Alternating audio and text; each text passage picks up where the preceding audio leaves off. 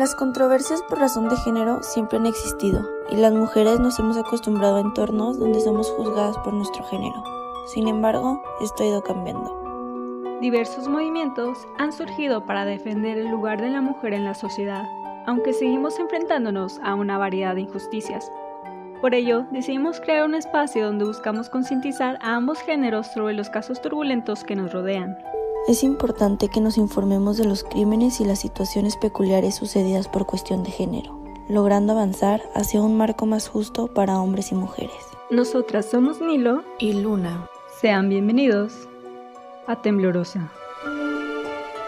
En el capítulo de hoy abordaremos el relato del crimen cometido a una joven de Coahuila en el año 2017. El contenido de esta narración está basado en investigaciones públicas Nunca se presentarán datos que vulneren la integridad de las víctimas. Se recomienda discreción. Comenzamos.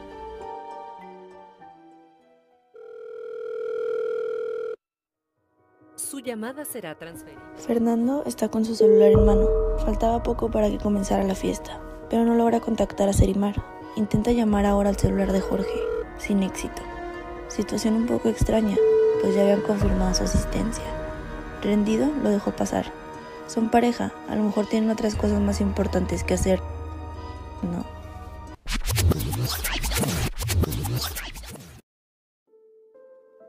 La noche anterior a la fiesta de Fernando, Nayeli, Serimar y Jorge estaban en un bar, pasando un buen rato.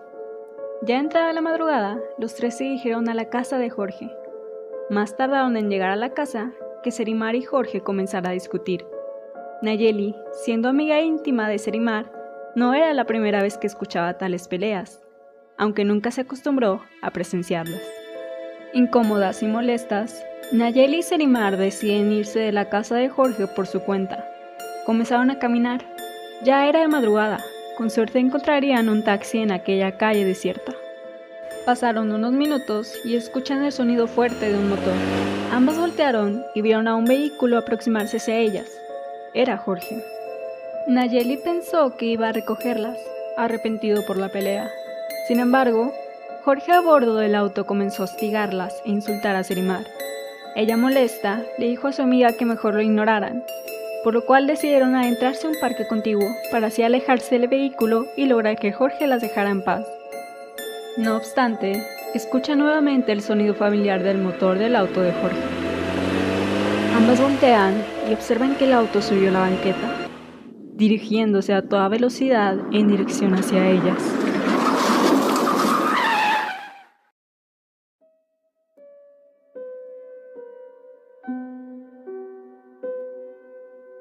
Uno de los sueños más importantes de Sarimar era establecer su propio salón de belleza.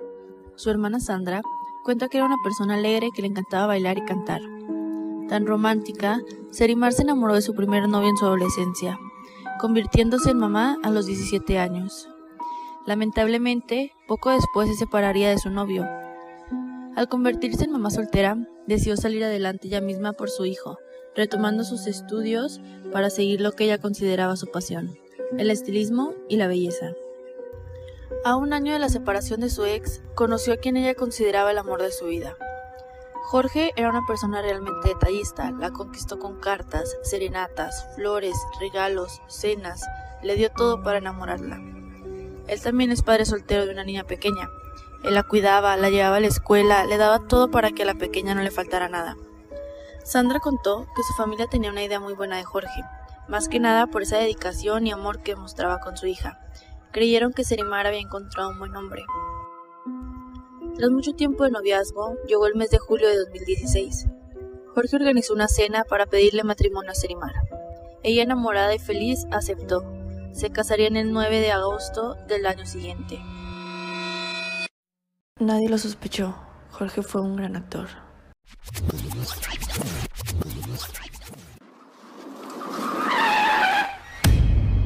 Nayeli y Serimar comenzaron a correr a toda velocidad mientras el auto se acercaba. Nayeli observó a su lado una estructura de columpios del parque y rápidamente se lanzó hacia allí, logrando resguardarse. El corazón se le salía del pecho del temor. Mientras intentaba incorporarse, escuchó a Serimar gritar su nombre. siendo testigo de la escena. Nayeli, escondida, estaba impactada y atemorizada. Su mente quedó en blanco mientras veía el auto de Jorge deteniéndose durante unos segundos tras el atropello. Después ella observó cómo éste dirigía su coche contra un expendio de cerveza, chocando el vehículo contra el establecimiento. Jorge, desorientado, salió del auto, abrió la cajuela recogiendo algunas de sus pertenencias y se dio la vuelta, huyendo de la escena. Eran las 2.30 de la mañana del sábado 28 de enero de 2017.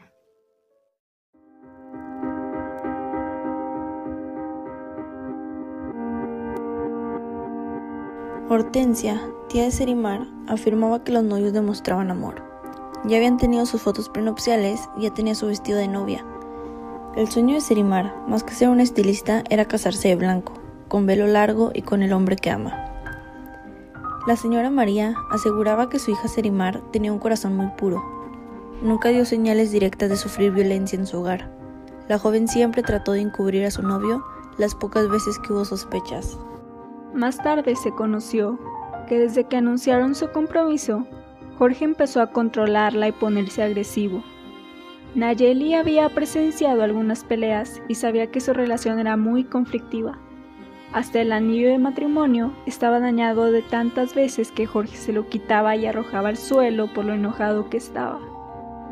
A pesar de todo, Nayeli nunca habló, que de haberlo hecho, temía que Serimar se enfadaría con ella y perderían su amistad, que sería una traición.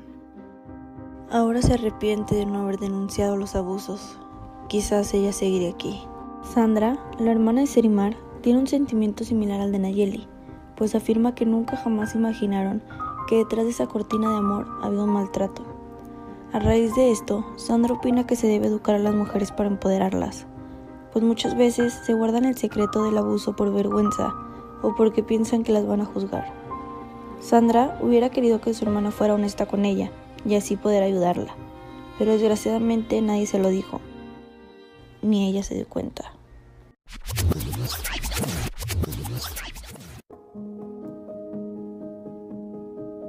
Era la mañana del día del crimen. Los papás de Jorge se comunican con Sandra y le informan que la pareja había tenido un accidente.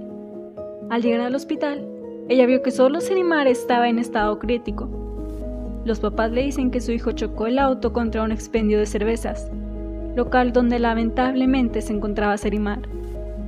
La familia creyó la historia, la mentira que intentaba librar al culpable. Mientras tanto, Nayeli estaba recibiendo amenazas de Jorge para evitar que hablara sobre lo que realmente ocurrió, pues ella había sido la única testigo del crimen. Sin embargo, Nayeli se armó de valor para decirle a Sandra la verdad de lo que sucedió aquella noche. Ella inmediatamente denunció el caso, pero cuando las autoridades fueron en búsqueda de Jorge, él ya había huido, resultando prófugo de la justicia. Serimar estuvo ocho días en terapia intensiva en el Hospital General de Torreón, en Coahuila. El 3 de febrero se le declaró muerte cerebral. Finalmente, al día siguiente su corazón dejó de latir. Tenía tan solo 21 años y su hijo 3. La definición de feminicidio, según la RAE, es el asesinato de una mujer a manos de un hombre por machismo o misoginia, como en el caso de Serimar, una de las miles de víctimas. Meses pasaron tras la muerte de Serimar y la familia no veía avance alguno de las autoridades para encontrar el paradero de Jorge. Por ello, Sandra decidió crear una página de Facebook dedicada a la historia de su hermana, con el fin de encontrar el paradero de Jorge. Pasaron los días y llegó el 9 de agosto, el día que Serimar había pensado que sería el más feliz de su vida, su boda. Las invitaciones estaban listas, el conjunto de música ya estaba agendado el salón estaba perfecto y el vestido inmaculado. Solo faltaba la novia.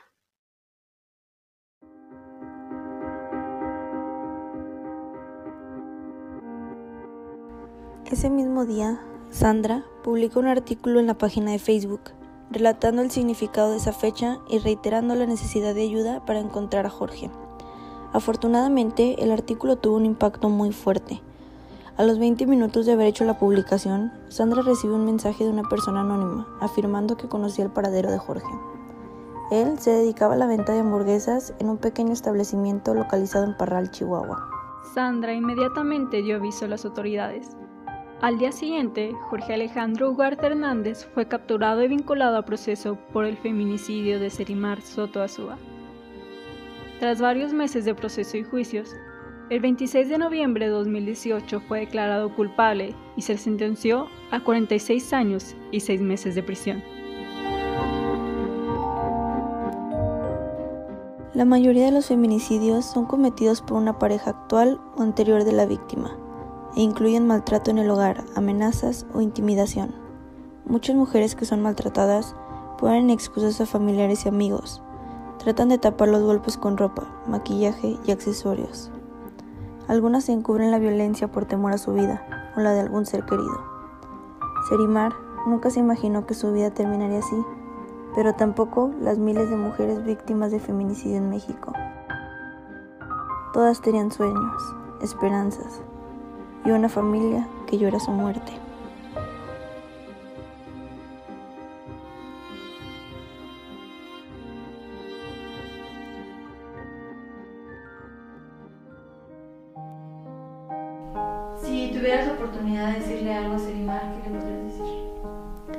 Pues le diría que confiara en mí para decirme las cosas, que podía ayudar.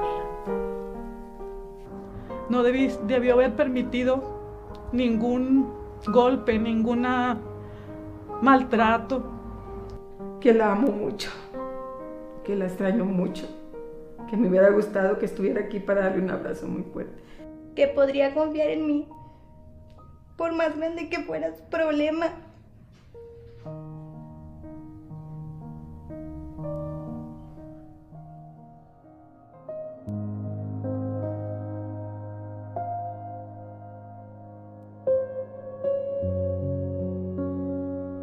Justicia aplicada por el caso de Serimar es amarga. Hace tan solo tres años pensaron que celebrarían una boda. Hoy extrañan a la hermana, madre e hija pero esperamos que el caso de su corta vida y circunstancias nos sirvan de enseñanza para abrir la conversación sobre estas situaciones. No dejemos pasar ningún signo de posible violencia. Ante cualquier alarma, por más pequeña que sea, es mejor alertar a nuestros seres queridos. Tanto hombres como mujeres, debemos unirnos para terminar esta lucha de violencia de género. Que no nos dé pena alzar la voz. Nunca sabremos lo que pudo haber sido ni lo que pudimos haber evitado. Nos escuchamos a la próxima. Cuídense.